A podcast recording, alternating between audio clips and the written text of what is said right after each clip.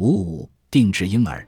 除了我们迄今为止讨论过的所有问题之外，由于受到了电影《变种异煞》或者《美丽新世界》精心讲述的故事的煽动，当我们考虑基因工程技术如何应用于定制婴儿的时候，我们的反乌托邦想象可能是最令人忘乎所以的了。如果你愿意，就想象一下，你能够提前指定你希望在你未来孩子的胚胎中看到的一系列特征。除了确保你的胚胎不会有任何有害的基因疾病之外，如果你能决定你孩子的性格、智力、外貌或者运动能力，你会怎么做呢？如果生育孩子就像在网上订购一台电脑，你可以指定一系列看似无穷无尽的选择，比如应该安装哪些显卡、监视器、内存。键盘、鼠标、中央处理器和各种软件包，你会怎么做？由于最近发现了 CRISPR-Cas9 这个迄今为止最强大的基因工程工具，现在有些人担心我们的未来就会是这个样子。CRISPR-Cas9 的不起眼的起源，突出了基础科学研究的内在价值。一九八七年。当研究人员对关于细菌基因组的几乎没有明显实际价值的一些非常模糊的问题进行研究的时候，他们首先在一些细菌的 DNA 中发现了一些不寻常的重复序列。最开始，这些乘簇的规律间隔的短回文重复序列的功能仍然不为人知，但是进一步的研究表明，它们是一种细菌免疫系统。当细菌被入侵的病毒攻击时，CRISPR 允许细菌创造出 DNA 序列，这个序列与病毒引入的 DNA 序列相匹配，这个序列被后代继承下来。如果同样的病毒再次攻击任何细菌，那么与 CRISPR 相关的蛋白九系将能够编辑细菌的 DNA，使病毒 DNA 完全丧失能力。后来的许多发现使研究人员意识到，同样的 Cas9 蛋白质可以像文字处理器中的搜索命令那样进行运作。它可以搜索特定的异形基因组文本，对它做出标记，然后允许研究人员用另一型基因组文本来交换这个 DNA 片段。不局限于细菌 DNA，理论上它可以被应用于任何生物体的任何细胞，包括人类胚胎的细胞。因此，原则上，CRISPR-Cas9 可以允许研究人员取代几乎任何异型基因文本。不用说，这项技术有大量的潜在应用。它非常适合发展转基因农产品，因为令人不安的转基因转化会让人们想象出形状像鱼的番茄，而它具有的优势是它不需要这样的转基因转化，不需要从其他物种中引入基因。相反，原始基因组可以像一段文字一样被编辑。但是，正是 CRISPR 在人类基因工程上的潜在应用吸引了人们的广泛关注。尽管遗传学家呼吁暂停使用 CRISPR 来改变人类基因组，但是2015年，中国的一个研究小组在世界上率先编辑了一些人类胚胎的基因组。这些胚胎是不能成长发育的，并且从未离开过试管。但是，人类胚胎基因工程的设想仍然令人感到困扰，因此描述这项研究的文章最初被拒绝发表，据称是出于伦理的考虑。同年。英国研究人员也请求英国人类受精与胚胎学管理局批准他们编辑人类基因组。其他研究人员证明了对同一基因组做多种基因交换是可能的，在猪细胞上进行了共计六十二种基因交换，利用基因工程设计猪心脏，其最终目标是成为人体移植的更好的免疫匹配物。在某种程度上，可以想象。仅仅一个胚胎可能会经历几百次，至少是几十次的整个基因组的定制编辑，这就大大增加了基因工程的选择。尽管编辑人类胚胎基因的伦理问题仍然受到争议，而且这项技术的精确度仍在不断提高，但是许多人认为第一个基因工程定制婴儿的诞生只是时间问题罢了。正如 DNA 的共同发现者詹姆斯·沃森所说：“一旦我们掌握了改善我们后代的方法。”就没有人能阻止它了，因为别人都会使用它，你不使用它岂不是太愚蠢了？改善后代的父母，随后是他们的孩子，将会成为世界的主宰者。同样，其他人也在推测，这可能会导致国家之间的一种新型的基因工程军备竞赛。令人担心的是，各国政府得出的结论是。如果其他国家能够在提高公民的基因潜力方面胜过自己，那么自己国家将处于竞争的劣势。然而，鉴于人们对这个想法的坚定的心理抗拒，这样的未来似乎不太可能出现。调查发现，只有大约百分之二十的美国成人对利用基因工程选择理想特征的想法持开放态度，而且这些数据在过去的十年里没有变化。大多数人对这个想法很反感。拥有基因工程设计的定制婴儿的世界会给人们什么样的心理暗示呢？基因工程很可能代表了一种不正当的优生学。然而，与过去的优生学相比，这种新型的优生学引起了人们的不同关注。二十世纪优生学最令人不安的一个方面是，它从根本上需要强制，因为国家对谁可以生育有最终的决定权。相比之下，二十一世纪优生学带给人们完全不同的关注，它给人提供了大量的选择。如果你可以按照清单为你的孩子指定一些特征，那么你怎么知道何时该停止呢？你应该选择不那么焦虑的性格吗？如果你的孩子长着一双蓝眼睛，他的生活会更美好吗？如果你没有选择一些快速收缩肌肉，你的孩子就不会成为篮球队员吗？我猜想。考虑这些决定的未来，父母可能会经历我和我妻子在翻修房子时所做的事情。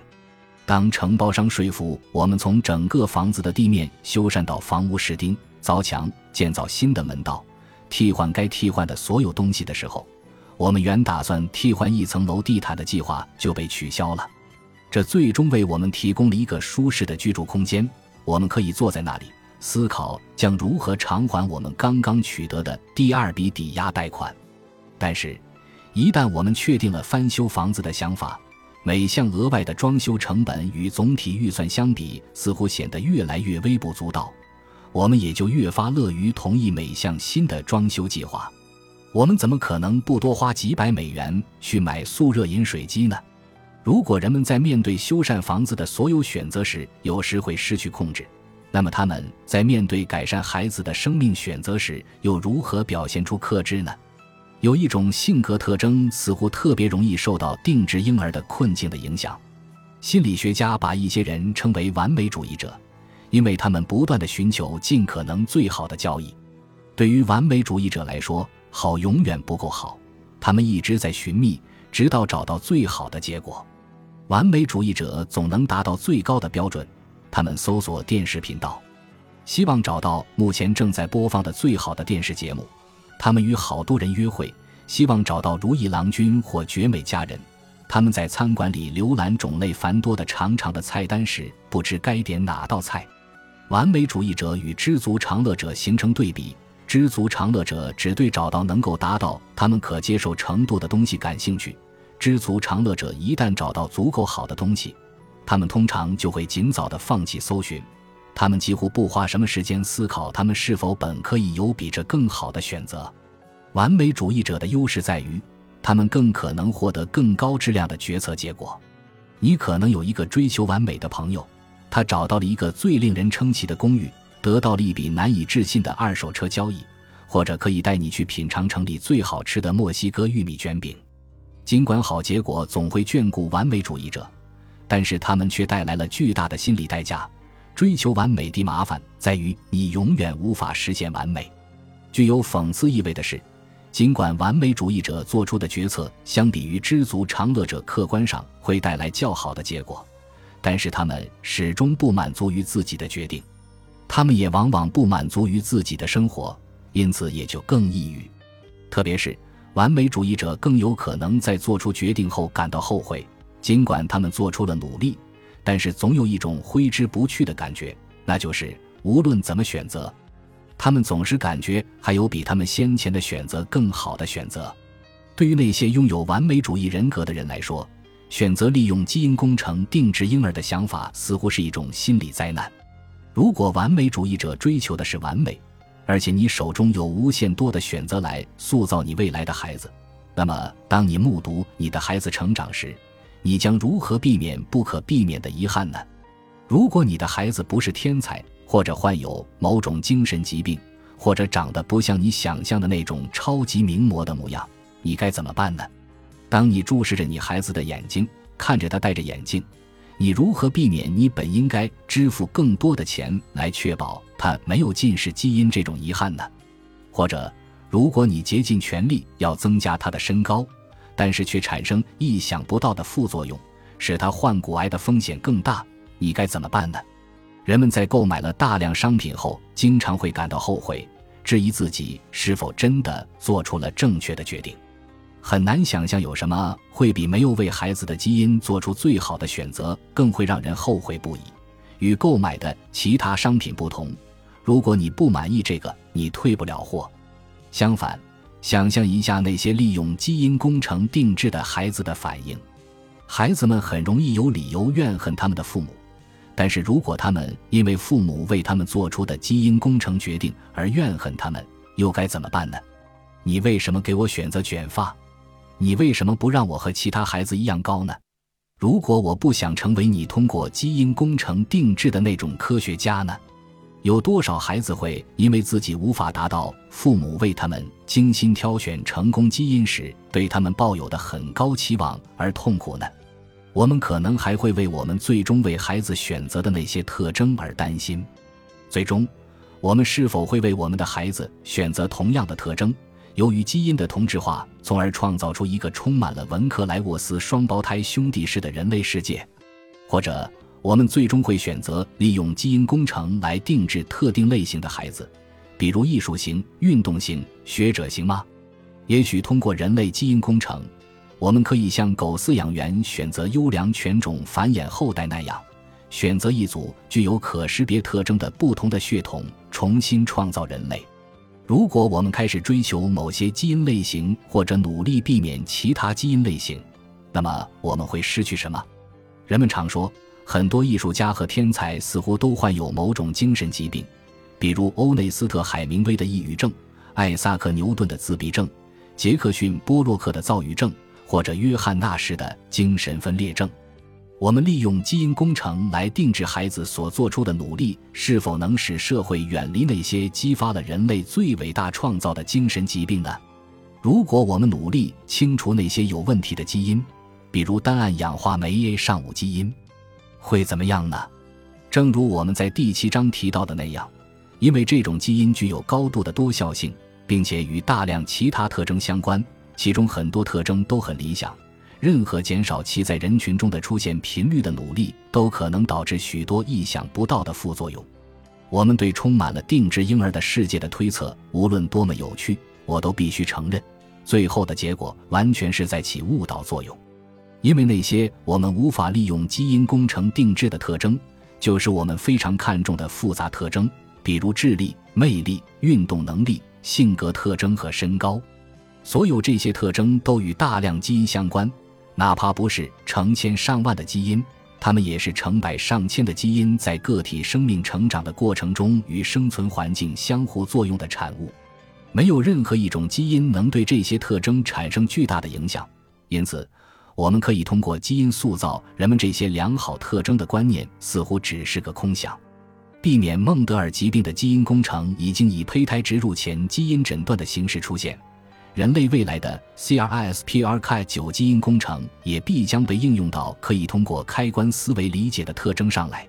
也许，目标基因可能会被扩大到包含具有异常强大的基因预测因子的疾病，尽管是不那么确定的基因，比如乳腺癌一号基因在乳腺癌中的作用，或者甚至载脂蛋白 E 在阿尔茨海默症中的作用。但是。由于我们绝大多数的特征都是通过错综复杂的途径产生的，